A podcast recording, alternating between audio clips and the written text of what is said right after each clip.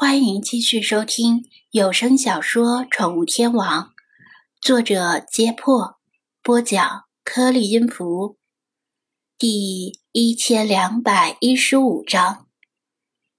菲娜没兴趣听张子安和理查德唧唧歪歪，什么男人女人的事儿。当他们两个还在喋喋不休的时候，他已经独自溜达进入废墟。这里虽然没有游客。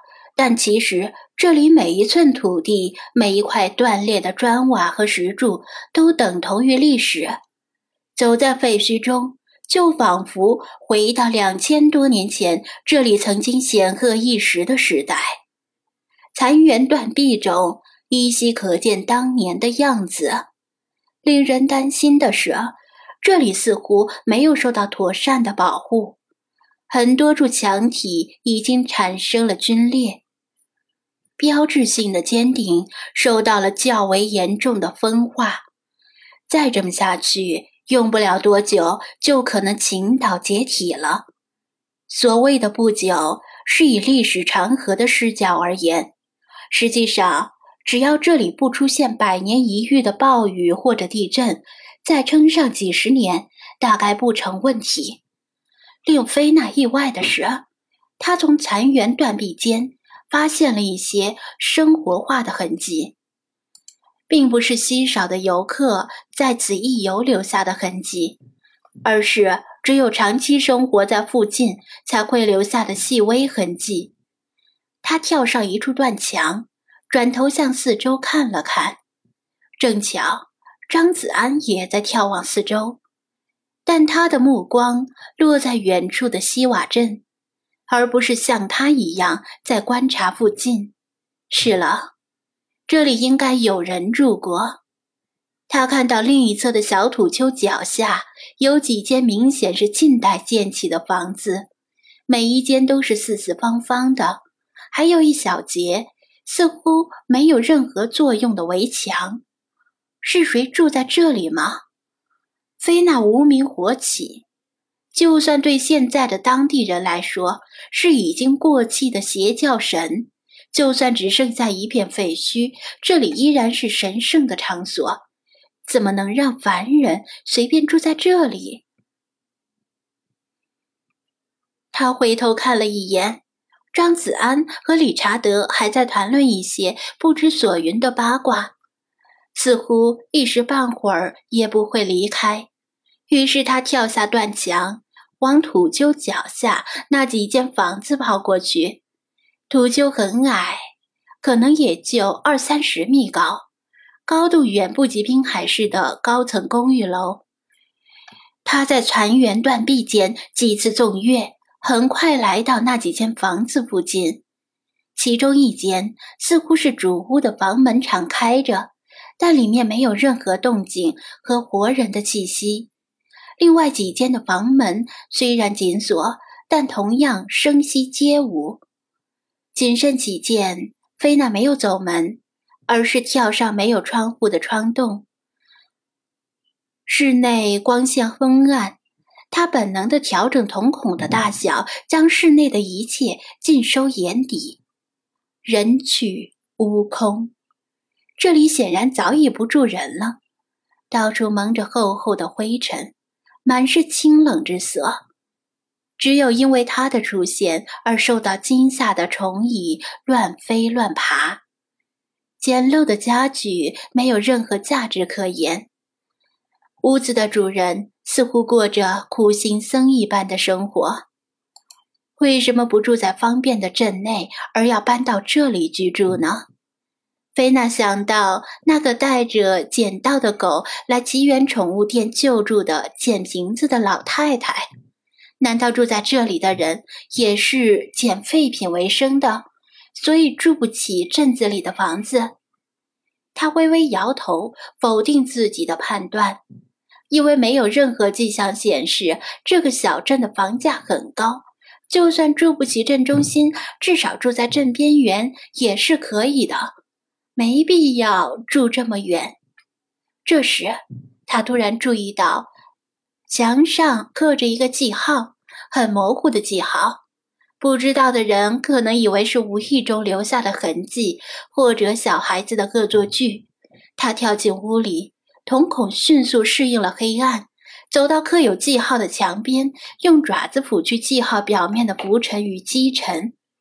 居然是这样，他马上明白了，心中原本的气愤陡然转为敬意，对房子原主人的敬意。这是守庙人的记号。过去的两千年里，守庙人的家族竟然一直居住这座小土丘之下，默默地守护着神玉殿和阿蒙神庙。就连神玉殿和神庙被毁之后，依然如此。从房间的一些细节判断，守庙人可能直到数年之间还居住在这里，但后来不知什么原因中断了持续两千余年的职责。菲娜没有责怪他们擅离职守，就算法老再临，阿蒙神降世，恐怕也没有资格责怪他们。他们能坚持两千余年的守护，已经是超越凡人想象的忠诚了。就算他们决定放弃，也不能因此而责怪他们。更何况，他们未必是放弃了。如果要放弃的话，早就可以放弃。更可能是后继无人。菲娜充满敬意地再次打量这间简陋的房子。他知道人类是群体性社会动物，本能就是生活在社会和团体里。而长达两千余年违抗本能、离群所居，生活在土丘脚下这片弹丸之地的陋室里，需要多么大的勇气和毅力！谁会愿意和守庙人结婚生子，然后一同生活在这几间陋室里呢？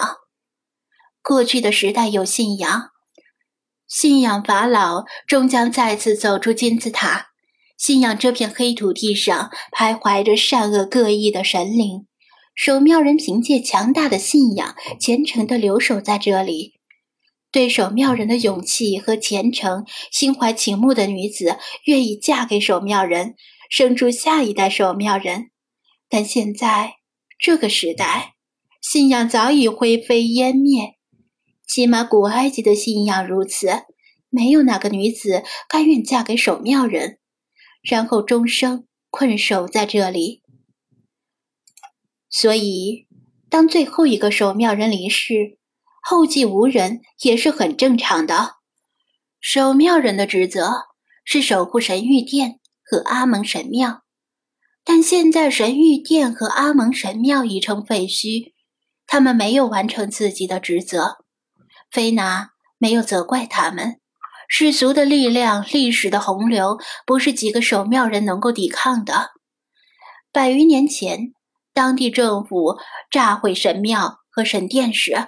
他们未必没有试图阻止，但显然没能成功。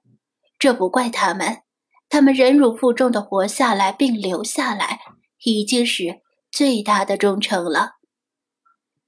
来神玉殿的游客虽少，但毕竟总会有人来的，其中不乏无良游客。